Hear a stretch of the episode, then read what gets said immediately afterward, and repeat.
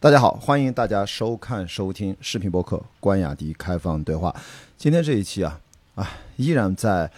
如此阳光明媚而曼妙的环境下的阿那亚，我们是阿那亚海浪电影周场外谈第二场，请到了我的另一位，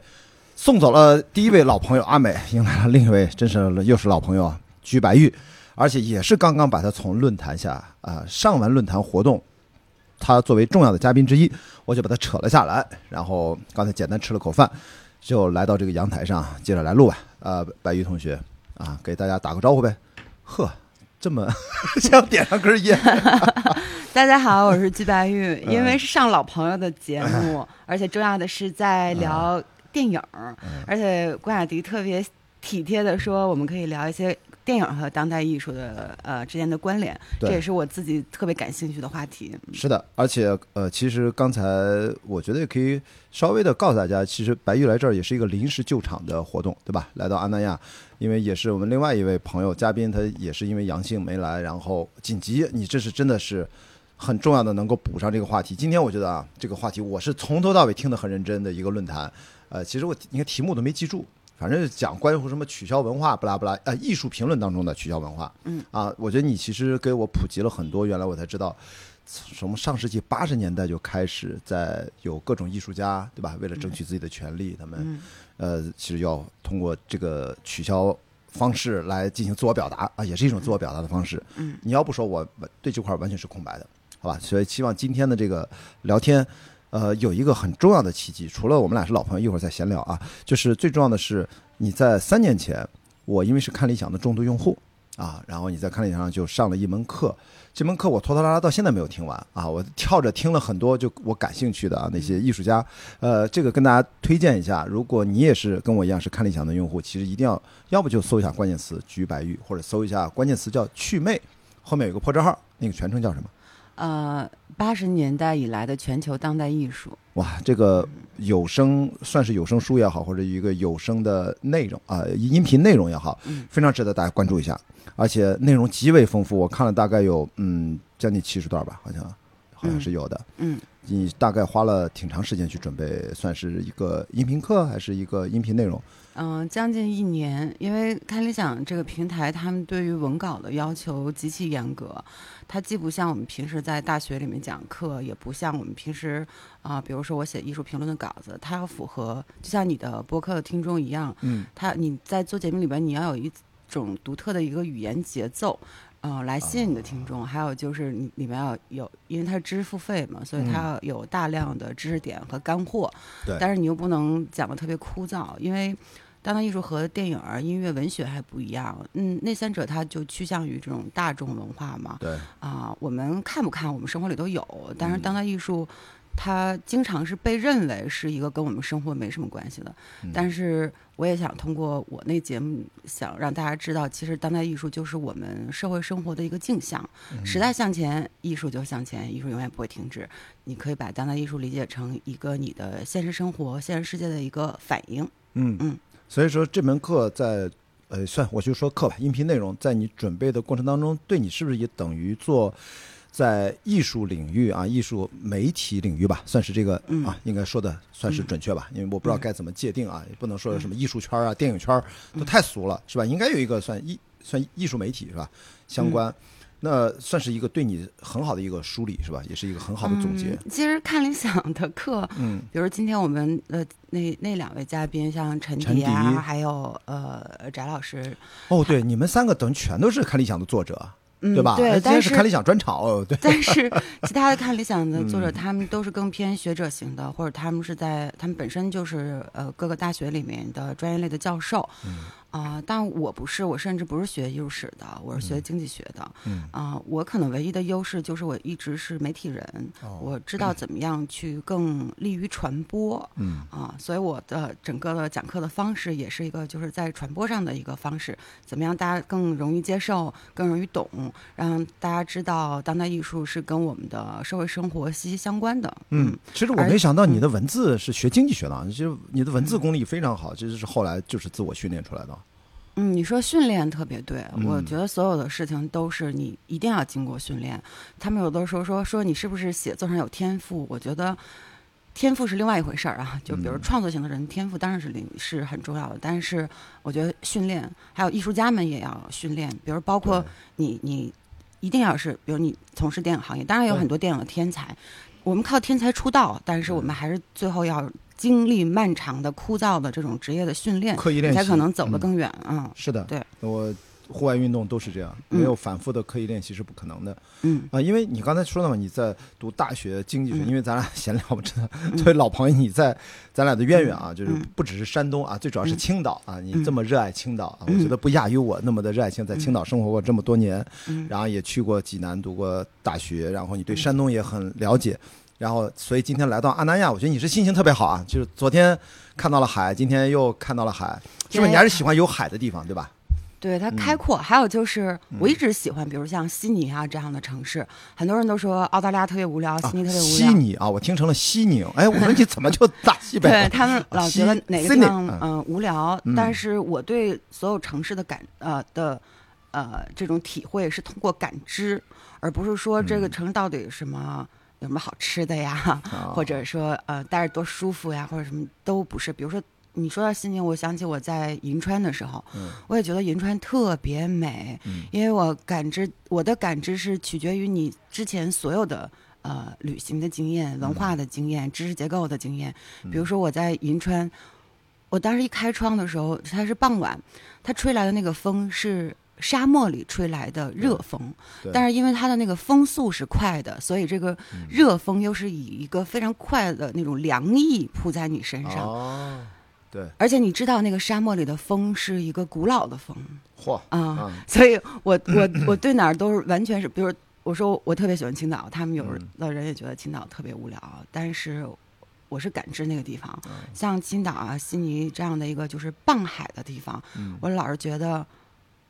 人类特别了不起，嗯。就是人类不愧为这个星球的主人，嗯。他们可以建设一种无与伦比的生活。嗯。他们可以在海、在山、在各种各样的自然的环境下，嗯。建设他们自己一种无与伦比的生活。对嗯，所以说说到这儿，咱是说一下，你是来过阿那亚，你肯定是来过，但是海浪电影周是第一次来了，是吧？嗯感感感受怎么样？咱说说人家这东道主，我觉得挺像一个小戛纳的。对你刚才跟我说那个描述，我觉得特别生动啊！嗯就是跟大家说一下，他刚才就跟鞠白玉我们坐在那儿喝了一杯呃啤酒，就看着坐在海边沙滩，我们坐一个木木头椅子上，好像来来往往这些好像看着很帅气靓丽的年轻人们走来走去。你说好像像景片儿，就大家都在演戏呢，是不是？嗯群众演员呢？那是、嗯是这种感觉吗？对，它嗯特别像一个呃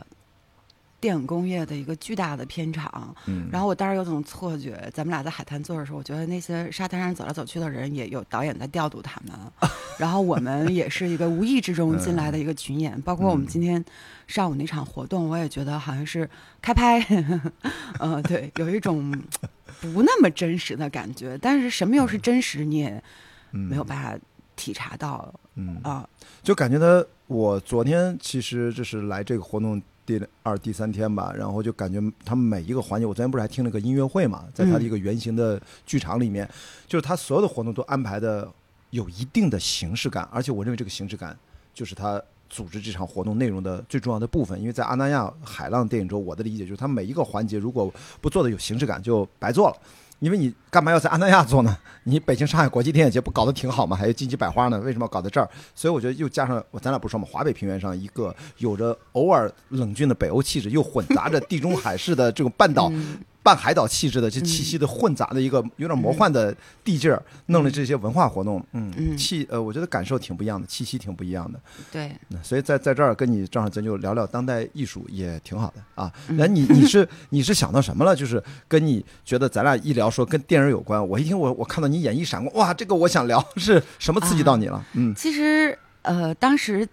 做开理想的这个节目的时候，想讲的不是当代艺术本身，而是我想告诉大家，当代艺术背后是一个非常复杂的文化谱系。当时向京帮我写这个推荐语的时候，他也在推荐语里面写的很明确，嗯这个是一个千丝万缕的细细的红线组成的。文化谱系，它里面其实已经包含了很多。我们如果从学科上说，可以说有社会学啊、心理学、政治学等等嗯，啊，包括现在的多媒体里面还包括很多的技术类的层层面。对，但是我们说的那个文化谱系里面，包括我我每介绍一个艺术家，每介绍一个呃时期的思想运动的时候，其实里面都包含了各种呃电影啊、文学、戏剧等等对艺术家们的影响。是嗯然后我记得你的开篇的第一组人物，你讲的行为艺术嘛，嗯。然后行为艺术里面就是我那个名字我老是记不准，有点长，就那个阿布拉莫维奇。啊，对，就是嗯。他们经典的那组恋人跟他相对凝视啊，就那段，因为我看了那段视频，嗯。我就觉得听你讲述的时候，因为我刚好看过那段视频，在网上可能也比较流行啊，那个是非常的成功的一个大众传播啊，嗯对，所以呢，我就带着画面感听你讲的那一段儿，嗯。哇，我就觉得其实他是跨媒介传播了，他嗯。这个行为艺术，因为我们之前的走长城那段儿，我也看过一些片段、啊，对，但是你你可能完全不一样。你会注意到，嗯。就是行为艺术的传播里面，它有很重要的一个媒介其实是影像。对，因为行为艺术，如果嗯。你只是在美术馆里面看发生，嗯。它就是那么此刻即刻瞬间和观众的一个呼应。对。但是如果用影像记录下来了，它再度传播的时候，它又给这个原本的作品附加给了其他的意义。所以我们其实我们不是很有机会能够在美术馆里就正好赶上了一个行为艺术的表演，他可能就演了一场或者两场。对，但是我们看行为艺术现在主要是通过影像的方式啊。嗯，所以说你当时选择这一部分开篇，是不是是比较觉得能够吸引大家注意，因为它就是涵盖了一切，包括阿布拉哦莫维奇，他在一九八五年的时候有一个著名的项目叫《情人》，我们现在看到也是因为当年有有影像记录下来，如如果没有影像，你只是口述的话，你是不可能知道当时那种震撼的。也是阿布拉阿布拉莫维奇和他那个当年的情人啊、乌雷，这乌雷在前几年去世了，哦，他们俩当时是一对恋人。而且他们是一直是过着非常，因为做行为艺术，它本身就是一个，你不可能有太多的商业利益，你可能会非常的贫穷，非常的冒险，而且你是用身体在创作，你的意志力、耐力、你的身体、你的精力都要超越于常人，所以它是一个像苦行僧似的一种呃生涯。对啊、所以他跟这个乌雷早年一直是过着一种像吉普赛人似的一种游牧的这种生活方式。嗯后来，当然他们对中国非常有兴趣，他们决定在长，他们当然也知道长城意味着什么，嗯他们要在长城的两端，啊、好，一端是在甘肃，一嗯端是在、呃河北，嗯，就山海关这边，从两头，所以他们从两头慢慢的步行，然后在中间相遇。嗯但是他们一开始设定的是，啊、他们不下来。嗯。可是你要知道，就是 八五年之前，他们申请这个项目是非常难对。啊、他们要，而且对于我们来说，长城不是一个景点，对我们来说，长城是我们古代的军事遗迹，对。这个是非常有呃政治性的对啊，啊。这不是，他不是说，嗯、我们你就来过徒个步啊，不是我们在安那亚徒步，说我要去安那亚徒步而，且俩老外来徒步啊，而而且是在那个时候，你知道，八五年的时候嗯成就是做这个项目。其实我们到八八年的时候，我们要记错的话，八八年的时候我们才开正式开关，哦就我们的那个贸易协定才正式的开关。所以在八五年以前那个时候，能来中国的外国人本身也很少，何况你要在我们的军事遗迹上行走走。嗯然后，但是他们当时这个申请就很难，嗯而且也不可能按照他们的计划，他们不可能晚上不下来。他们之前想的是，就是晚上也睡在上面，一直就不下来。但是，因为他们这边必须要有官方，就中国官方的人陪同陪。着吧，哎对，但是这种所谓的陪同也是要看你们不要搞事情。不是，这关键好累啊，他肯定得轮着陪吧，这不可能一个人陪下来，对吧？呃，然后但是这这个行为艺术的这个这个时间的这个跨度，这种漫长性，就会导致很多的故事发生嘛。嗯比如说，啊、到结束以后，乌雷这边的这个中方翻译就跟乌雷相恋了，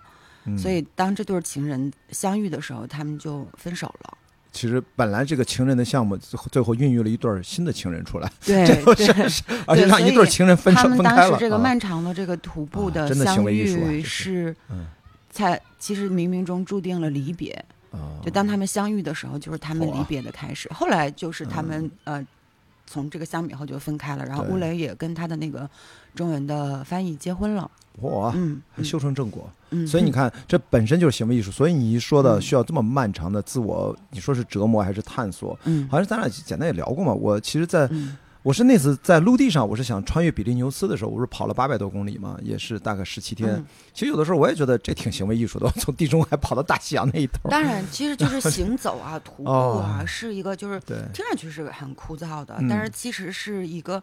呃，行为艺术的一个很重要的一个方式，我光我们中国的艺术家，很多人都以这种徒步和行走的方式。我嗯。前段时间我自己的一个啊，这是一种行为艺术的方式啊。艺术播客，啊。呃，但是在艺术媒体上，啊是在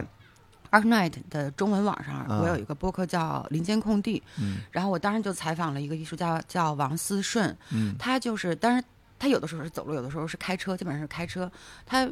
但他的那种开车都是跨过欧亚大陆的这样的哦。开，但是他一路上是与石头相遇，嗯，他是捡各种各样的石头，然后但是他捡的那个石头都是，嗯、特别像人的脸。哎呦，啊，他是那种嗯、嗯。自然意志所雕刻出来的人的肖像，啊所以他捡了很多很多特别像人脸的石头。嗯。嚯！所以因为我记得有一个行为艺术家，是不是也是个中国人？他老在笼子里面一待待一年，的那个哥们儿啊，那个是谢德庆，那个是行为艺术的一代宗师。啊，对对，那个是谢德庆，对对对对，也是也是啊阿布拉莫维奇的偶像。哦，他是阿曼 哇，因为我是看了他啊好几个项目他，因为阿曼印象拉太深了。阿莫维奇见到他就直接说：“你是我的英雄。嗯。嗯，这谢德庆他是呃我们中国台湾人，啊，对对，我记得啊中国台湾人，然后他是 经常把自己关笼一年还是怎么着的？嗯。他是一个就是因为我为什么我说好多艺术家，如果你选择了行为艺术，基本上你就是选择了一个苦行僧式的一个生涯，嗯。因为你的人生和生活你是跟你的这个艺术作品是分不开的。嗯那比如说他在笼子里面待一年，那他有限的这个人生里面，就是有一年是给了他的这个创作，对你没有办法把他的那个创作和他的生活完全是分开的。他不只是在笼子里，还有很多，比如说他做完笼子以后，他还有一个项目是，他跟一个外国的女性艺术家，他们俩不是朋友，也不是恋人，也不什么都不是，就是认识。嗯他们俩是用一根绳子啊拴起来，啊拴在一起嘛，拴在一起对对对对，一年，啊对啊也一年哦，一年啊，所以最后他们他们俩到现在都不想说说话啊。就是我觉得这种就跟我们超马越野跑很像的，就是那种团队赛。嗯如果不是特别铁磁，对彼此特别了解，你不要一起出发去跑百公里、百英里，甚至几百公里的比赛。结束之后，你再也不想见到你你要不就结束之后成为了就是说共患难的战友，最亲密的战友，嗯因为大家共生死过；要不然就是老死不相见，就绝对就掰面了。就是这就是跟你说这个特别像。为什么会呃？但是谢德庆那个互相厌弃很正常。你想，你就是跟你特别爱的人这样形影不离，一年也烦了。就每天要看他蹲着拉屎两遍是吧？啊开玩笑啊，就是说大小号的都要离不开。你哎，那绳子多长来着？一米还是两米还是怎么样？好像一米几来着，对吧我记得一米五的绳子。对重要的是嗯。他们俩的生活完全不同，比如说谢德庆，他是要靠在工地打工才能生活下去嘛，嗯，所以，然后这个女艺术家是大学的老师，所以哦他们俩都得互相跟着对方去啊。这个就不是在笼子里面，就是你去哪儿都行，但是必须得拴着。但是这个肯定对于谢德庆来说比笼子难受多了。啊，我也觉得，我觉得这个 把你跟一个人的生活紧密的嗯彻底绑定在一起，嗯，我觉得这个好像只有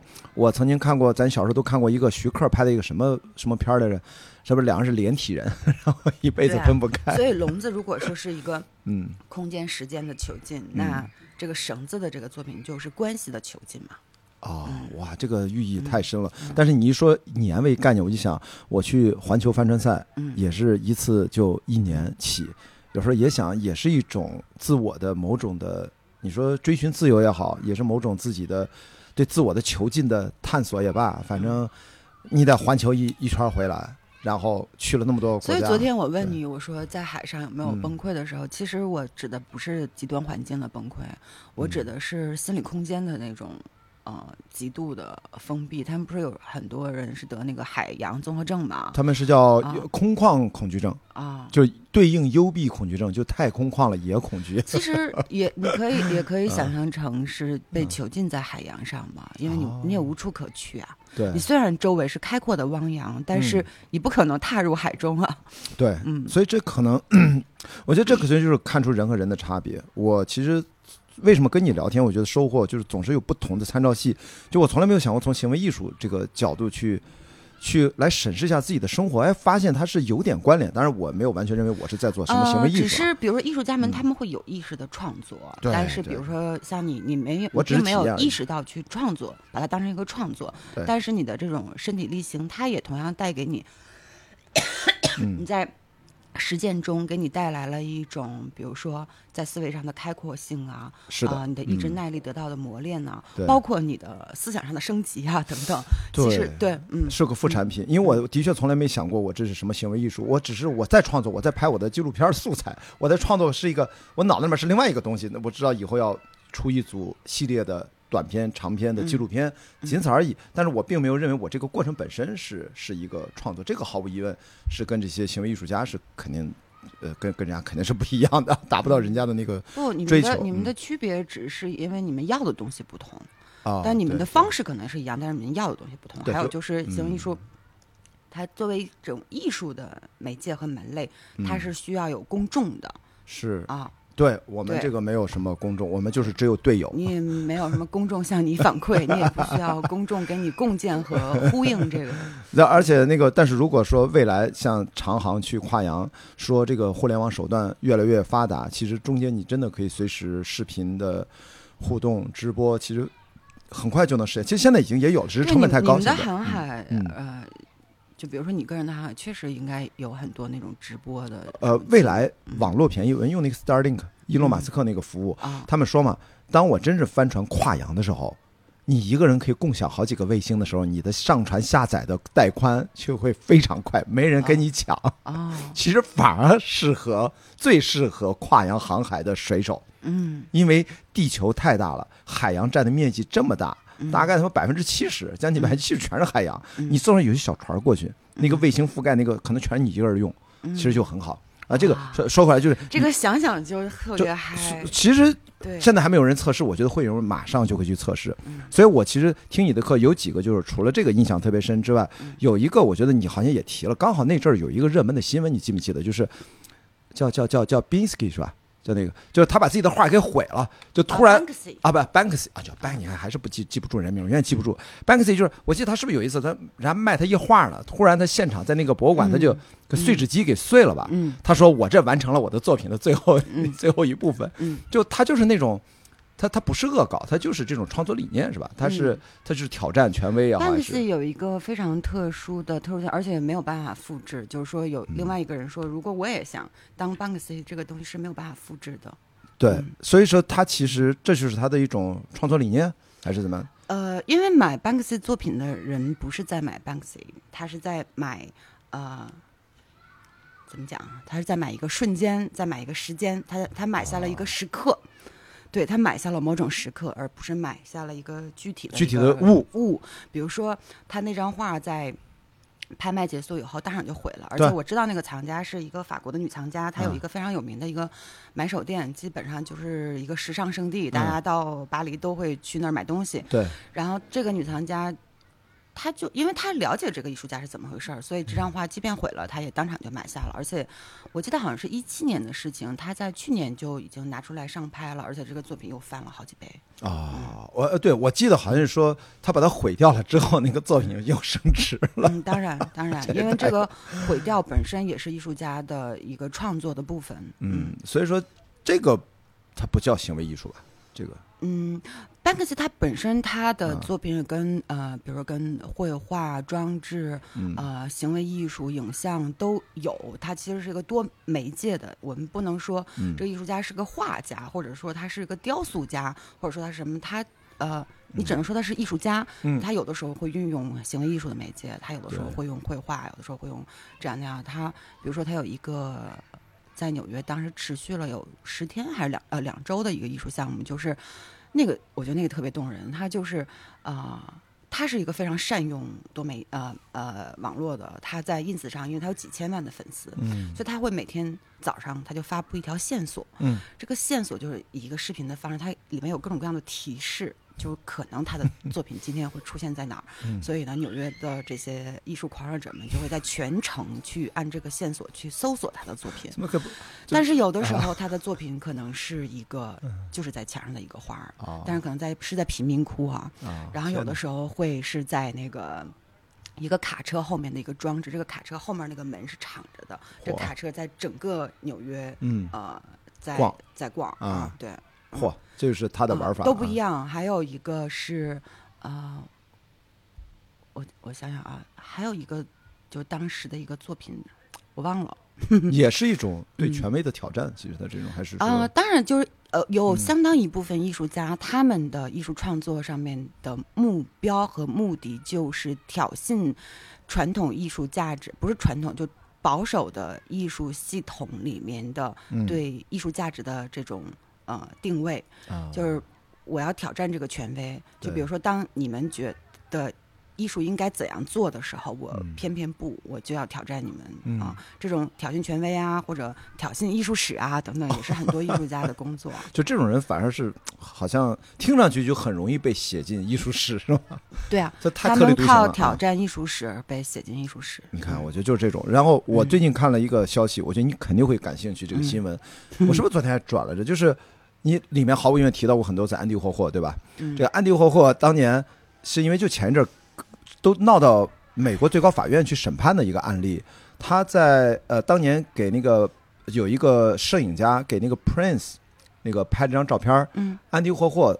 那个给那个摄影家叫 Goldsmith，好像一九八五年吧，付给他四百美金，嗯就我用一下你这个做一个修改，做了一个橙色的一个，反正啥，反正做了一个他那个变色的。嗯当时他就收那钱，他就做呗。但是他不知道安迪霍霍拿回去，他妈做了个几十个、几十样个颜色，弄了，他不是全是复制、复制、复制好多嘛？嗯结果是到后来，安迪霍霍什么都去世了，他的基金会，他好好像有一次是要用他买他其中的一批复制的其中一张，又要付这个安迪霍霍基金会一万美金。这个时候，那个原摄影师作者他说啊。你当时不是买我一张？你原来复制了这么多呀，然后你还卖钱，然后就开始打官司了。嗯，打官司的点在于这种版权官司在艺术界是不是常见？常见。所以你知道，而且我给你表达是什么呢？他那个博主写的特别生动，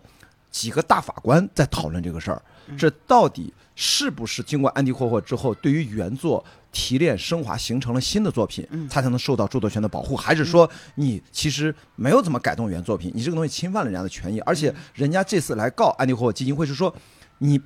而且你还是直接在我的赛道上来侵犯到我原作的原有的利益了，都是都是照片儿，你等于你卖的钱比我还贵了，嗯所以说了一大堆，而且每一个大法官都还发言，都还发言的写的特别逗。然后紧接着那哥们儿又转了一个微博，过两天说判决下来了，判决是什么呢？九个大法官以七比二，算是比较压倒性的优势，嗯判原告赢了，就安迪霍基金会输了，说。主要的原因说，他的这个改动不足以形成一个全新的作品，更多的还是依赖原作品之上，所以不支持嗯保护。嗯这个对你来说是不是这种案例？这是一个很重要的案例？因为跑到美国最高法院去搞的，这算是一个比较在美国的法律体系当中，这是会是一个很重要的一个判例。嗯，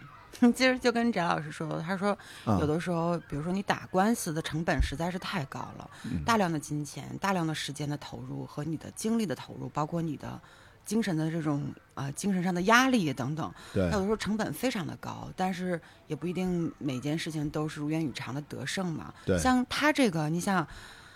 呃，挺难得的。对，已经很难得了。嗯而且因为他如果他早年，比如他基于一个合同，他嗯如果有一个合同，呃，是说我就要使用你这张使用你这张照片，但我怎么用你管不着，或者等等等等。对他上面说我是合理使用，所以他这个不用管。对他当时主张的是合但是这。种这种事情在艺术界实在是太常见了，因为嗯在当代艺术里面有一个方法叫做挪用，这个挪用是一个呃。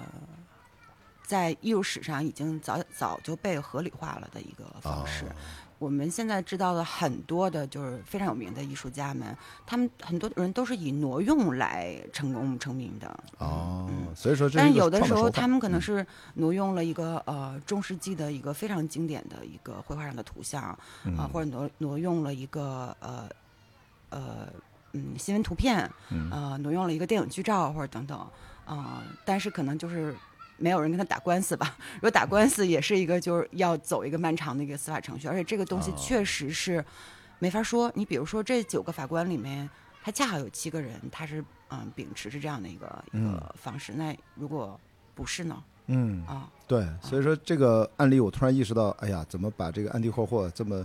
你人虽然不在了，但是你身后的事儿永远还且着呢。嗯而且他又是这么一个有代表性的，嗯所以能不能分享一下，就是你在你的很用心的准备的这个祛魅，其实你想跟大家刚才说嘛，让大家了解整个的当代艺术的文化谱系，嗯有没有？你大概有六十多段音频吧，内容嗯其实中间还有很多对谈，应该是后来补进去的啊，像彩蛋一样慢慢又更新进去的。嗯有没有什么最重要的一小部分，能不能在今天开放对话里面跟大家分享一下？其实就刚才你说的这个嗯官司的事情，比如说，嗯，啊，我因为这疫情这三年，我的时间完全是混乱的，嗯，应该是在疫情前，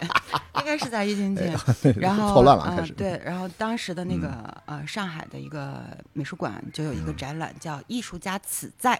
你也可以说艺术家在此，也可以说艺术家此在。嘛，这是个海德格尔概念嘛，对吧？个巨大的，嗯应该是在余德耀美术馆，啊它的那个巨大的海报上面是一个看上去非常像阿布拉莫维奇的一个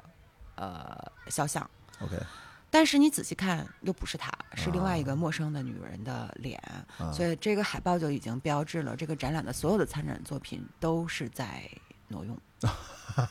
他们就是在挪用艺术史上那些经典的图像，比如说阿布拉莫维奇那个穿红裙子啊、嗯黑辫子的那个是非常经典的一个图像，但是他们就在再度创作，基于这个图像再度创作。然后我看到里面有的作品，他们会拿，比如说在法国新现代主义时期啊、非常著名的一个艺术家的一个霓虹灯的一个作品，嗯。那也是一个女性肖像，但只是用霓虹灯和油、嗯油画啊、和丙烯做的，他们就把它完全啊、也不是完全，他们就改动一点儿，嗯。然后他们起另外一个名字，但是他们会呃说致敬呃哪张哪张图像，对，然后还里面有一个艺术家是做了那个西斯廷教堂，嗯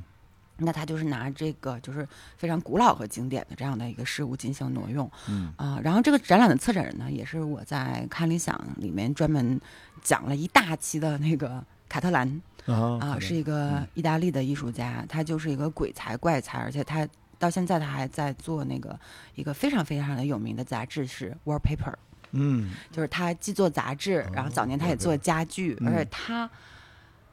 呃，他的很多的成名作品是挪用和嘲讽，所以他策划了这个展览，他邀请很多的艺术家参加，也是用一种挪用的方式。这个在嗯，在当代艺术的创作里面啊、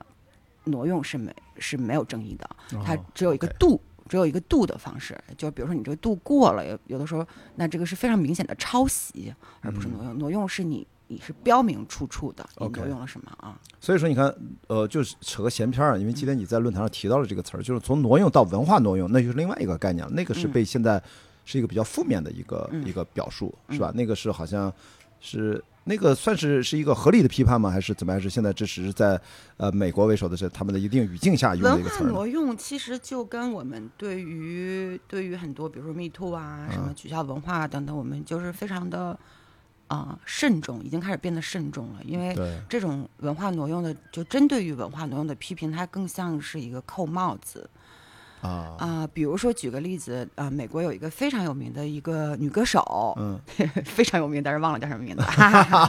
啊 用了啥？啊穿了什么衣服是吧？她去年呢，她拍了一组时尚硬照，嗯，因为她很喜欢亚洲审美、对，亚洲的潮流，嗯。所以呢，她打扮的是一个呃东亚女孩儿的形象，她其实哦。很像、呃，其实更像中国女孩儿，像韩嗯国女孩儿啊、那种梳一个高马尾，然后因为这个女歌手她本来身形也很娇小，更像是我们亚啊，穿着那校服那个是吧？好像是。完了，她不是她穿了一个，反正她就把自己打扮成一个中国少中国少女 OK 呃，东亚少女，对，而然后把她的眼睛画的长长的、细细的，其实是很漂亮的。嗯她就被大量的批评，就说他是文化挪用嗯啊。还有比如说像卡戴珊，他不是出那个内衣品牌，他最早的那个嗯名字，他那个名字也是跟好像印度语还是什么有一个冲突，哦然后也被批判为是文化挪用。包括现在啊，怨语历的是。有一些，比如有一些英国演员，他们去参加电影节的时候，他们觉得莎莉很漂亮，他们就穿了印度的莎莉，然后也嗯被大骂为、呃文化挪用等等。就是比如说，你不是我们这个族裔的，嗯，但是你要你却要去霸占我们的文化符号，对，也就是说，突然霸占和利用我们的文化符号，你消费了它。如果看到一个白人或者西方的黑人女性，然后她突然穿了一身旗袍参加走红地毯，这个是不是？对，其实比如说有时候我们到海边特别热，我们也会编好多那个脏辫儿嘛，长头发的哦，对，那对我看到年轻人那脏辫儿怎么办啊？对啊，就是如果批评你的时候，也可以嗯说是文化挪用啊。对，OK 啊。所以说，嗯，好吧，现在这个词儿我也觉得好像有点就是过于开始往宽泛那个方向走了，而且也不好聊这个话题。特别是我觉得今天你们在台上聊这个不同领呃领域的一个陈迪是从政治学啊角度，你从艺术评论，嗯，然后还有我们的翟老师是吧？嗯，然后他是从法律啊，比较法律，你们三个角度能把这个事儿还能聊到了一起，这个蛮辛苦的。所以跟大家说，如果大家关注到这个海呃阿那亚海浪电影周的这个应该是二十一号的上午的论坛，嗯呃关关于到什么艺术评论当中的呃取消文化啊，如果。网上他们有这个回放也好，视频音频，我觉得值得大家认真听一下。我觉得这三位老师聊的真的不同的角度，给出了一些对我来说都是些一些新的信息和新的视角。嗯所以这个论坛我觉得是成功的啊，就是所以我很高兴 哎，但是我觉得嗯，显然咱是聊当代艺术更轻松一点。嗯 所以那在这里面你是觉得呃，刚才说最重要的一部分是策展人那一部分是给你印象最深是吧？最值得跟大家分享。还是有什么？你刚才跟我聊，你觉得跟电影很多，你的曲妹的这整套的音频的内容里面，也有很多跟电影息息相关的，是吧？啊、其实如嗯果说、呃，我们如果单聊绘画的话，其实非常多的艺术家们，他们深受电影的影响，嗯。包括里面有一个呃叫“绘画永远不死”的这个单元，哦，因为这个这个单元全是绘画的内这容，这？个单元的命题，其实在回应着嗯。呃这几十年来，这半世纪几乎半世纪以来，嗯。大家对于说绘画已死的这样的一个回应，就是是其实绘画永远不死，这个嗯古老的媒介永远不死。啊、这个比利时的艺术家叫图伊曼斯啊、其实好多。即便不是艺术行业的人，也会知道这位艺术家，因为他被称为他是五八年出生，他被称为呃绘画救世主。当大家觉得绘画已经走到尽头的时候，这个人又再度给让我们知道绘画语言的这种强烈性。嗯他呢，啊、他大学一毕业，他其实他学的，呃，他他的工作是电影摄影啊哦，嗯电影摄影指导这种哦，啊、不是，他就是他拍东西嗯啊，他就是一个电影，像以电影摄影来谋生一样嗯啊、照常理来说，他的发展应该就跟绘画没有关系了。嗯但是也不知道为什么，他在做了大量的电影摄影工作以后，他又开始找寻到了一条他的一个绘画的道路。嗯，啊，比如说看一下，看一下他的一些一些代表作是吧？他是刚才说是比利时，对，他是比利时人。嗯然后他在电影摄影的创工作，就是对他的那个早年的创作，包括至今的创作有一个重要的影响是，嗯。呃，比如说二零一二年的时候，他有一个作品叫《你好》，它其实就是关联着月亮和六便士的电影场景，嗯。其实等于是他就是画了一个像电影竞争一样的图像。嗯，呃，还有一个二零一七年有个作品叫《轻蔑》，那就是直接是用了呃戈达尔的电影《轻蔑》的电影场景，哦。还有大卫林奇电影里面的那个牛仔形象。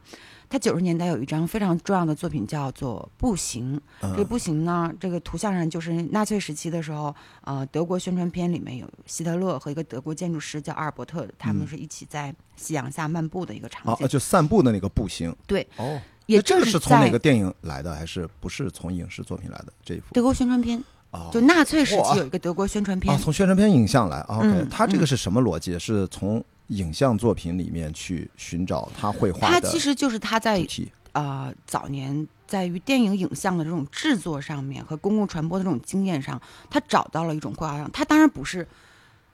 就是直接把电影画面对，画了下来，嗯。他是其实是我们在行业里面称为叫呃图像的反转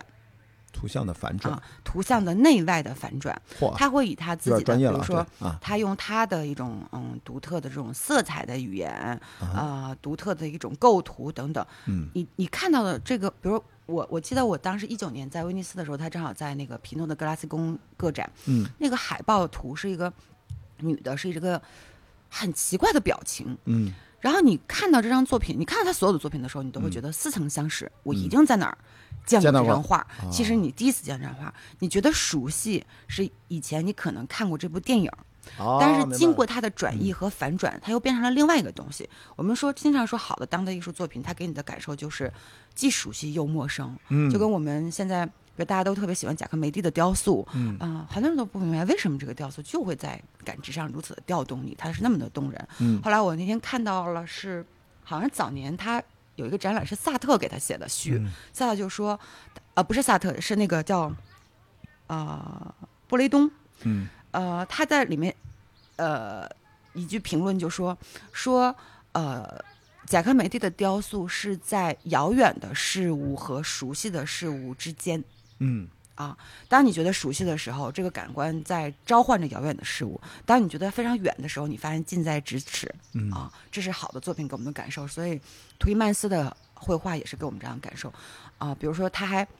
画了一个塞尚的静物，就塞尚那张非常著名的静物 他再但是他用他自己的方式，他再来一遍，因为他有他独特的一种色彩语言。嗯他画完以后，我们也称为这是一个图像的一种内外的反转，反转就是嗯他还是不是那个东西啊？你说这个突然让我嗯突然反应个什么啊？就是你不觉得当年我们在七八十年代或者更早，我们有一个岗位叫电影海报绘画家，嗯，就是咱要把一个你知道当时很多美院毕业的那个学生，他们都是在画海报啊。对对对，你不觉得他们都是要参照着剧照，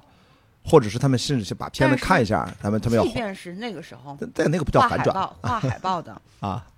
画海报的画家们，嗯，他们也会有他们自己的创作源。比如说，这个艺术家画的电影海报和那个艺术家画电影海报一定有区别。是的，因为里边嗯一定有他艺术家们他自己的一个非常独特的一个东西，他可能是隐在里面。包括对，呃，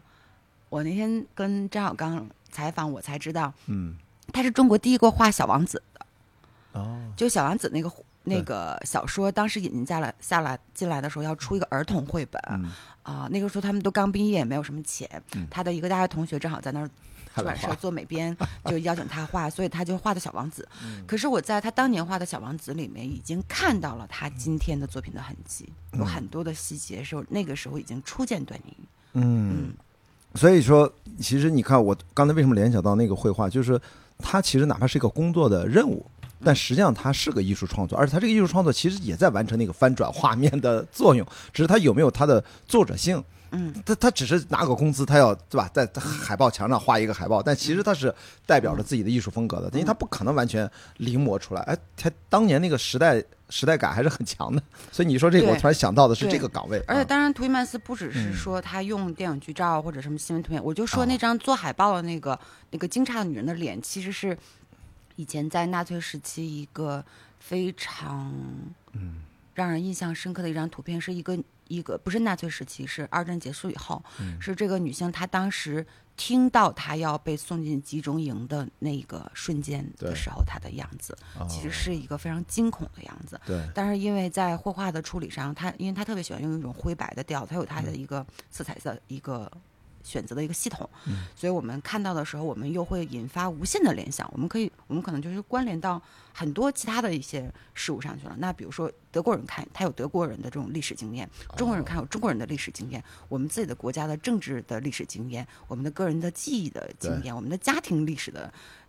塑造出来的我们的这种情感的经验，我们都会对一个画有不同的投射。我倒是很好奇，你刚才说的这么多不同角度的经验，它既然从电影而来，或者从影像而来，那有没有反过来对影像创作者、电影导演、创作者他的作品会反过来对他们有什么影响吗？当然了，很多电影导演他们都嗯也，嗯，比如比如说，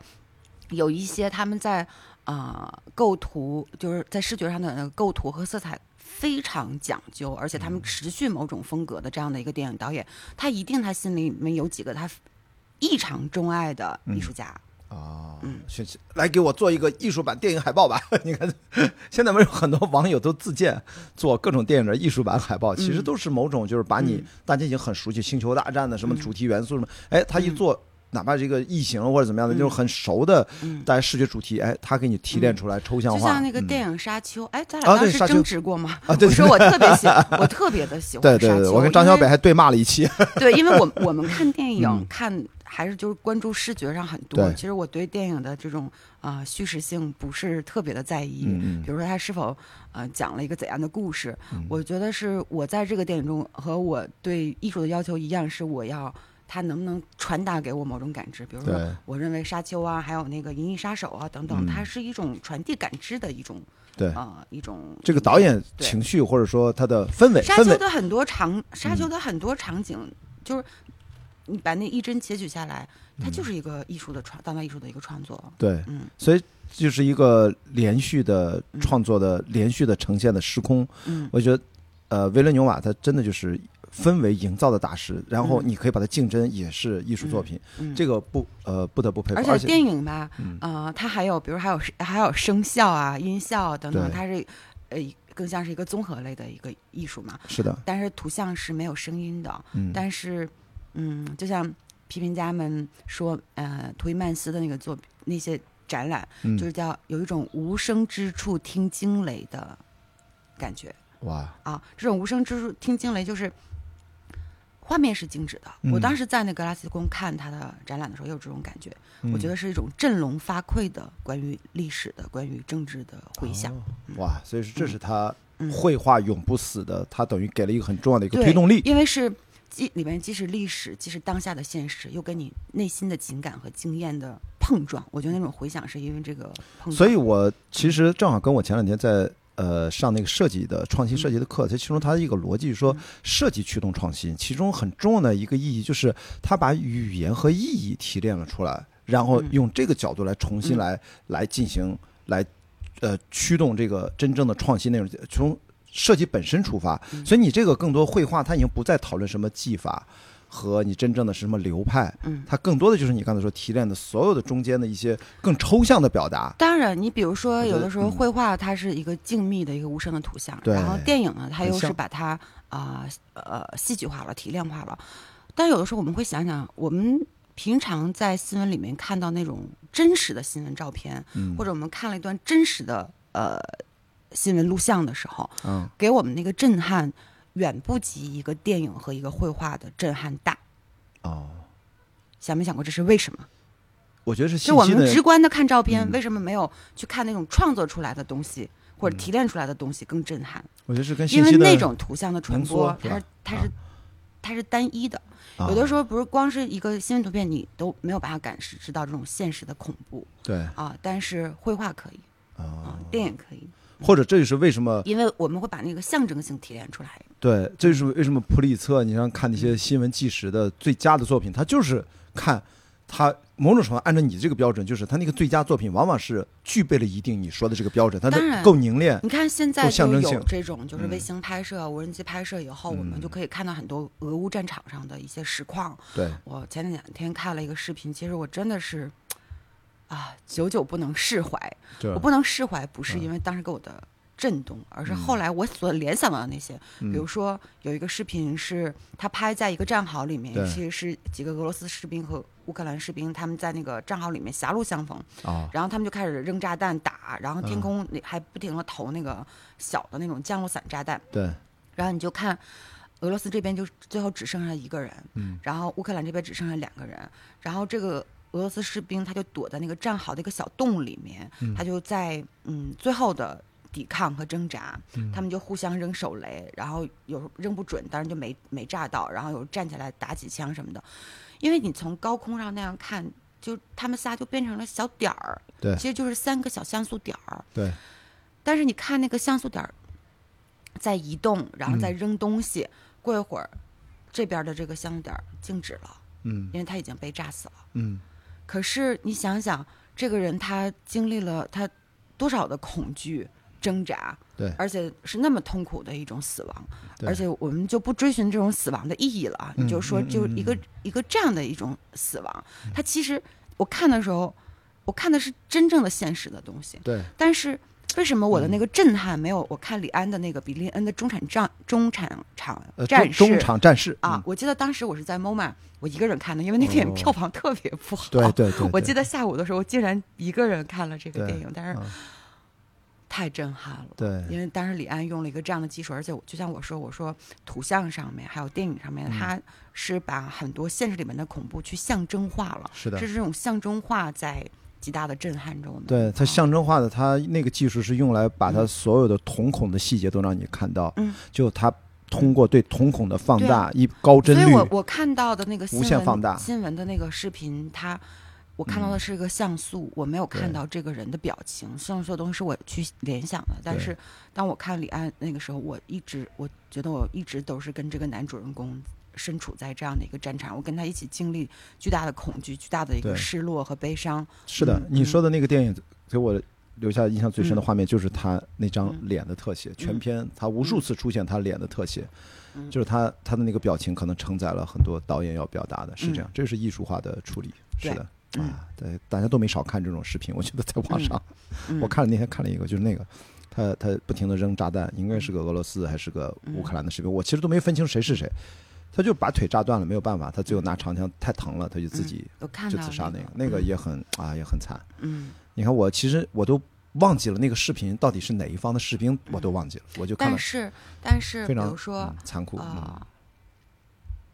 无数场战争里面发生发生发生这样无数次这样的场景，嗯，那多少人就这样默默的死去了，在整个历史的长河里边，没有人会记住，不是说记住这个人，是记住这个场景。嗯。但是他当他去影像化和当他变成一个绘画的时候，嗯。当当然不是说单指这个场景，是它变成一种记忆，嗯。成为一种永恒的图像的时候，嗯，那所有的事情就不白发生了。哎，我我其实扯个闲篇儿，就是嗯。因为咱俩正好聊到这些真实的战争影像，嗯好像这是是不是有史以来伊拉克战争以来都没有这么多实时的，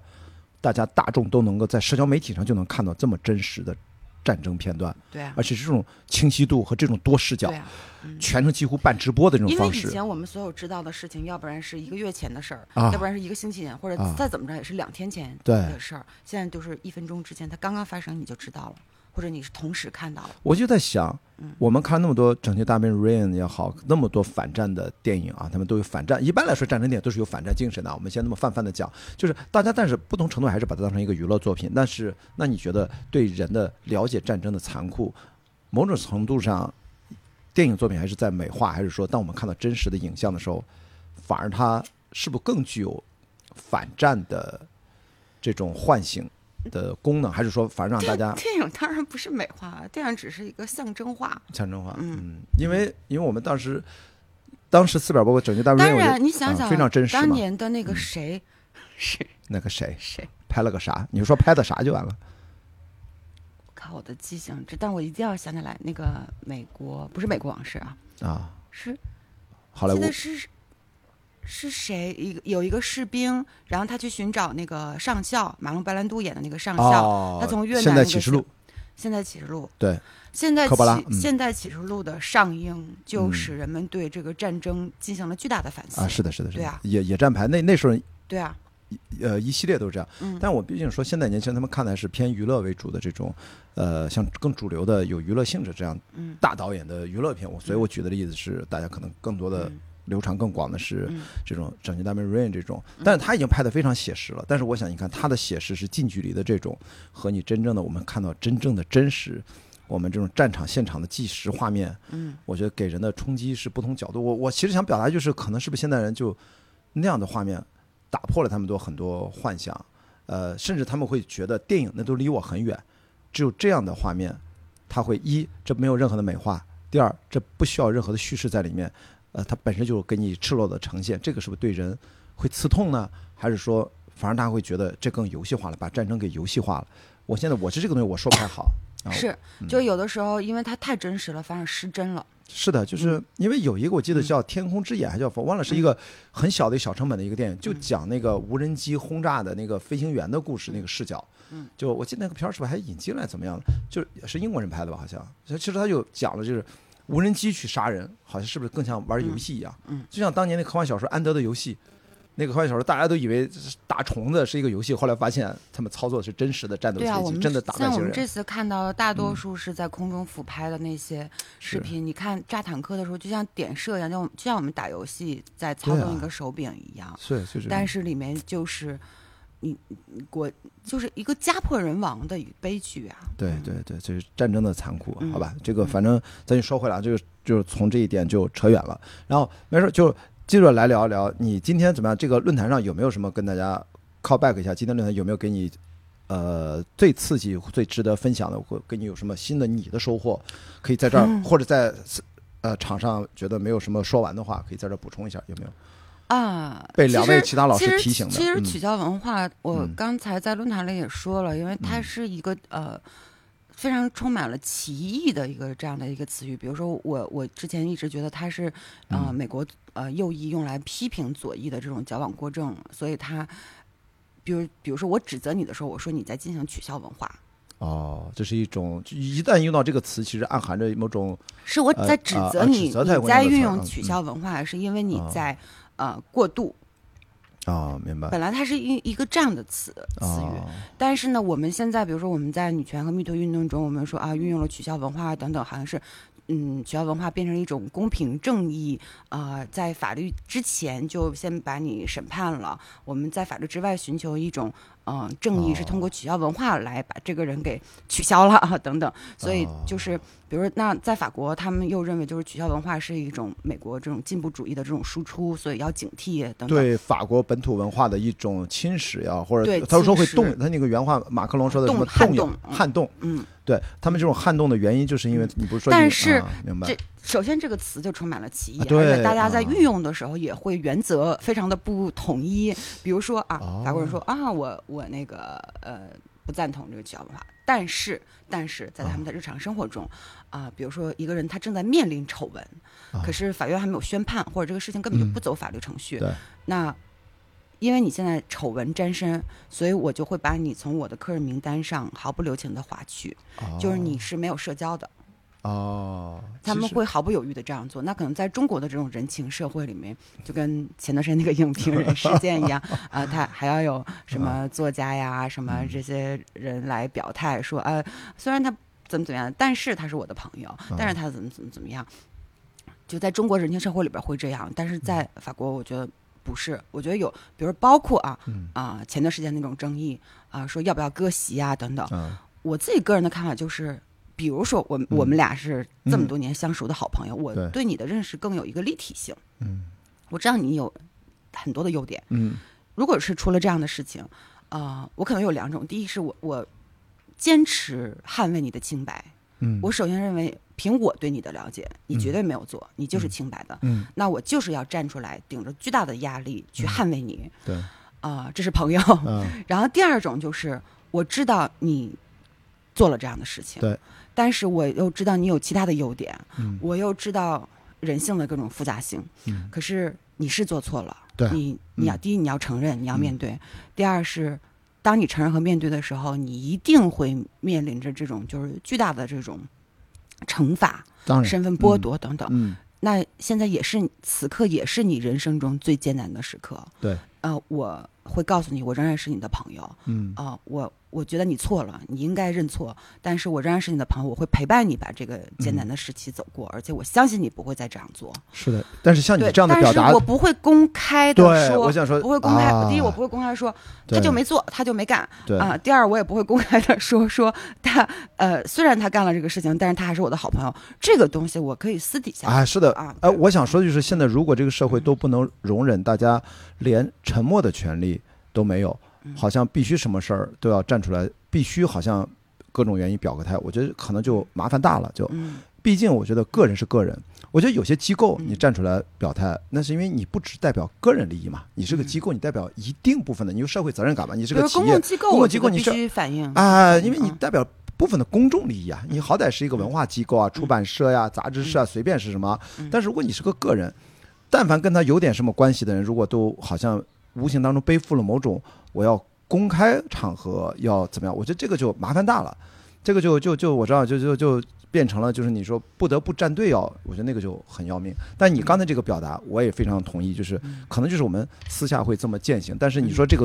标准，你要真正遇到什么事儿，我们公开那么就像你说那么讲也有问题。就在当下的中国，很无奈的讲，这是个问题，嗯就会被很多人冲啊，会过来说各种哎，就就很难办。所以我觉得今天不是今天现场观众有个人问了，就是他那个那个那个说那个飘的那个那个小说的那个事儿，嗯还弄了个妖风注释，你说中国该怎么办？说咱们只能说我们也不知道该怎么办。但是这个 这个本身就是一个特别大的争议。其实今天聊来聊去也不可能有一个对定定论嘛，我们就怎样去平衡这东西。我们既呃，当然我们永远也要站在弱势和少少数群体这一这一方。是的我觉得这个是一嗯个基本的准则。比如说像前段时间的事情，那这个。这都不用表态，这个毋庸置疑。我永远站在女孩儿这这一边，是的不，是因为性别的问题，嗯是因为你你就是永远要站在啊、呃少数人或者呃弱势的这一方。但是有的时候，他事情会演绎成一个不同的东西，比如说像伍迪·艾伦的事情，我一直就是非常的呃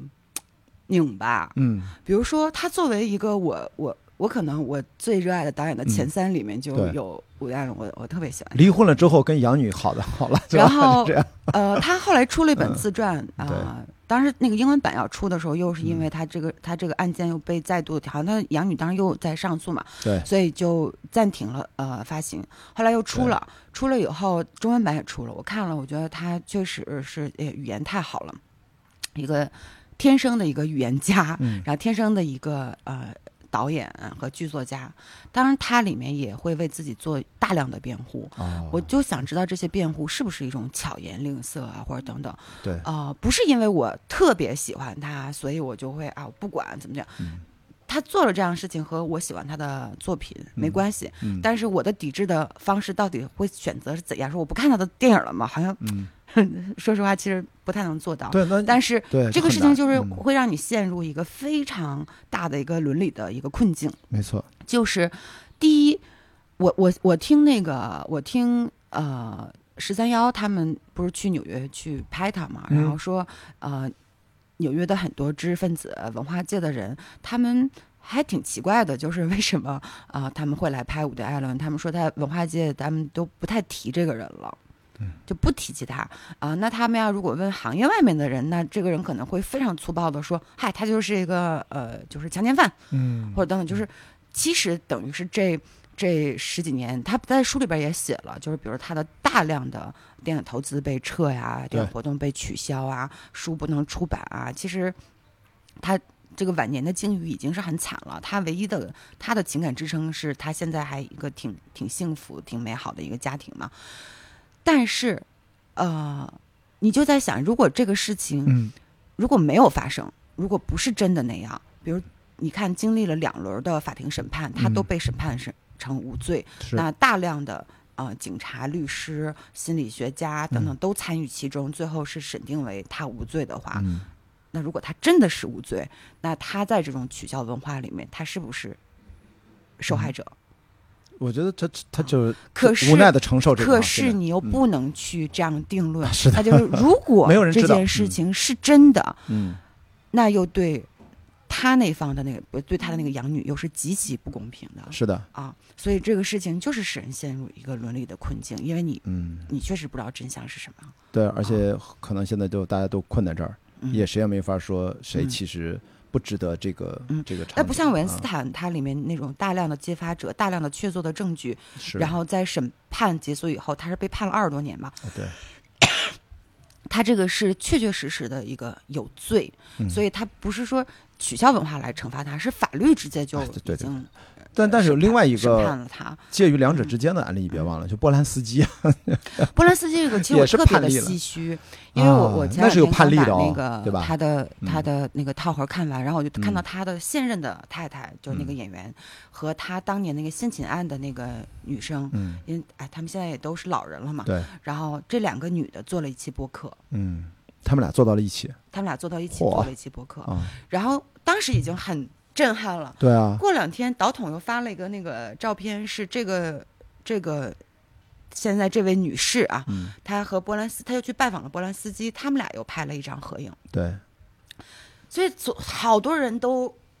呃接受不了，说就是啊，Me Too 搞到今天，然后你当时作为一个就是好莱坞工业里面那种就是。在权力里面的那个性剥削的最底层的那种受害者，对，这么多人这么多年为你呼吁、为为你呐喊，然后最后你跟他们和解了，啊但是。这个女的和啊波兰斯基的太太的那个播客，如果仔细听，你看她在嗯讲什么？她其实在讲她在她在这一生也完全被困扰和困住，嗯。因为她要永远被提及这个事情，这个伤害是不断不断不断的重复，就是到最后，比如说这个是他十五岁发十四五岁的时候发生的事情，那他现在都是一个老年人了，他一生他都没有从这个舆论里面走出。那比如说当年的性侵已经是个巨大的伤害，但是这个后续的这个伤害是持续他的一生，但这个后续的伤害里面也包括了舆论，嗯包括了永远被提及，永远被提及。所以当然波兰斯基是绝对的错了，在他们的那个时，就比如说像维恩斯坦他们说，哎，我我。还我忘了是谁说的，在他们那个时代里面，好像这些事情都什么司空见惯的等等啊。不管你是什么样的时代，你犯下了这样的一个错，嗯他波兰斯基他他在后后来他的那种逃亡，难道不是买单吗？嗯，他的他去躲避了法律的审判，但是他其实没有躲过这种整个舆论，包括他自己个人良心上的那种煎熬的那种审判。对，所以我觉得都是都是受害者，都是牺牲品。啊呃，当然，波兰斯基你还觉得他呃有 他有余辜，但是那个。比如说像那个十四岁、十五岁嗯的一个这样的女孩儿，她一生背负着的东西是难以想象的。是的，而且你看她争议也很大。我记得好像给波兰斯基颁奖的时候，我记得是法国那个女演员吧，就愤而离席他已经退出，他就宣告退出电影圈儿啊，对对对，就那个演什么我的职业呃生涯，我宣告我的职业生涯我不要了，但我也要抗议。对，就是《燃烧女子的画像》那个导演吧，哎，演员还是导演？导哎演员嗯，对我就可愤而离席。就是你看这个事情，就是嗯我觉得。就是他应该是区别于韦恩斯坦和伍迪·艾伦中间的一个状态。因为你知道，他们、嗯他们有的人觉得那个女演员过激了，其实不是，因为她嗯身处在这个行业中，她可以目睹到或者他个人经历过这种绝对权力的这种倾轧。对，嗯所以说我觉得真的对于我想跟就是跟今天跟呃鞠白玉也分享这几个案例，就是说实际上这个事情在不同的文化背景下，依然都是一个巨大的道德困境，是非常复杂的一个东西。而且不管是行内人看、行外人看，其实角度不一样，嗯感受也截然不同嗯。所以说，但是微妙的就在于这个词它的渊源放到中国当下，它的应用的语境其实是已经是两套内容了。我们的使对这个词的嗯使用其实是是另外的一种使用方法嗯啊，这个又更微妙。所以这个我说嘛，今天大家都承认，其实那个论坛讨论起来挺挺费劲的。还好观众提了几个问题，呃，问的也还行吧。比如大家努力回答了有的时候你不能嗯说，比如说像今天我就要格外的注意，嗯我们不能说嗯曲家文化在中国是矫枉过正的，因为有的时候，嗯。比如你的那个法律还有制度，嗯，它的那个建建立起来是非常漫长的一个过程。是。你要等那个过程，你不知道等到几，十年，没错，对吧？所以你在法律之外，你寻求一种、呃，比如说舆论审判的一个这样的方式，有啊，的时候这是翟老师说的，一定要在法律之外寻找一个有的时候它又恰恰啊。有效了。啊，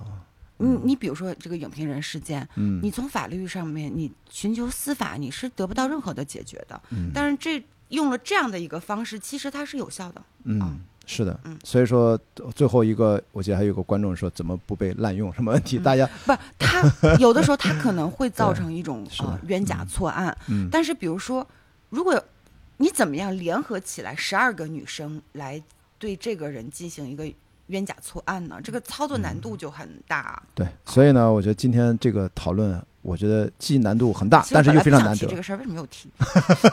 不是，也就提到这儿就可以了，咱们也没法再深入了。我觉得更多的还是提醒大家，在历史上，这个事情其实一直有案例在发生，而且嗯但是对，我跟你说，归根结底还是一句话，就是。啊、不只是公众人物，嗯其实每个人，比如你作为制片人也好，对作为导演也好，作为媒体人也好，就大家还是要谨言慎行。是的，我说的这个谨言慎行，不是说我们约拘束和约束着我们，说我们变得呃胆儿特别小，嗯不敢发表意见。我不是这个意思。嗯我说的谨言慎行，就是说你还是要在一个呃公正的、文明的一个呃角度和立场上去说话、嗯做事情。是的，这个谨言慎行是，比如说包括我们对一个对自己的一个就是比如道德约束啊，呃，一个嗯呃自我自我自省啊、嗯自我审视啊等等。我觉得大家需要有这种谨言慎行，真的是不能乱说话。是的，而且特别是不是是乱说话会受到某种 取消文化，而是我们不乱说话，是嗯不伤及他人。嗯，而且也是希望在这个过程当中嗯，自己去追求自己建立的更高的一个目标啊，去追求它，我觉得也是有意义的，嗯而不会只是会变得过于对自己放松、懈怠啊。因为嗯这个，因为的确，如果你还是在目前的这个互联网环境，你如果还要活跃去做一些事情，如果你关在家门里面自己搞创作，比如说当一个我不知道一个人的作家还是怎么样的，那可能就就还好。但一旦你是一个我们在活跃在这样的一个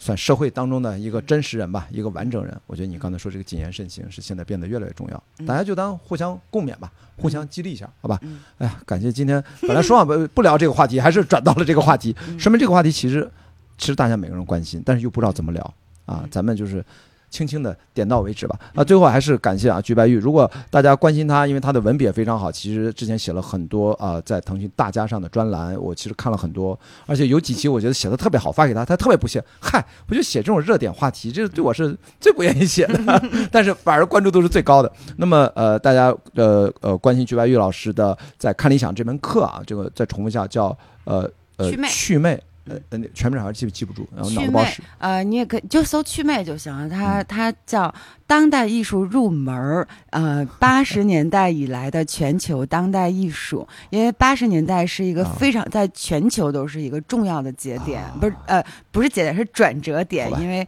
我们从政治啊、经济呀、啊、艺术啊等等方面都。开始步入了全球化，对那当代艺术它作为其中的一个板块，也在并入这个全球化。其实我们等于是还是通过啊、当代艺术看文化。嗯，好吧，你看大家原谅我了吧？那个名字真的很长，不是我记不住，就祛魅记住这两个字儿就全记住了。然后我也今天还是很开心啊，就是遇到了这个今天的主持人陈迪啊，我也的确买了他那个课，叫概念词典啥的，我忘关了键词典，啊。关，你看你看，我还是记不住。你看我这它里边有很多词条，就是大家非常好平时模模糊糊、朦朦胧胧，正正正确就这种。对，然后但是他就给你详解了。哎，嗯就他这个政治学学的，就是可能深入浅出的跟大家分享，也顺道啊，反正都是你们看理想的这个小伙伴们啊，也给大家推荐一下。那行，那看到这个鞠白玉老师这第三根烟还是第四根烟又点上了，我们就结束今天这期啊视频播客关迪开放对话。然我后被被晒化了。对，没有关系，你今天晚上会又会被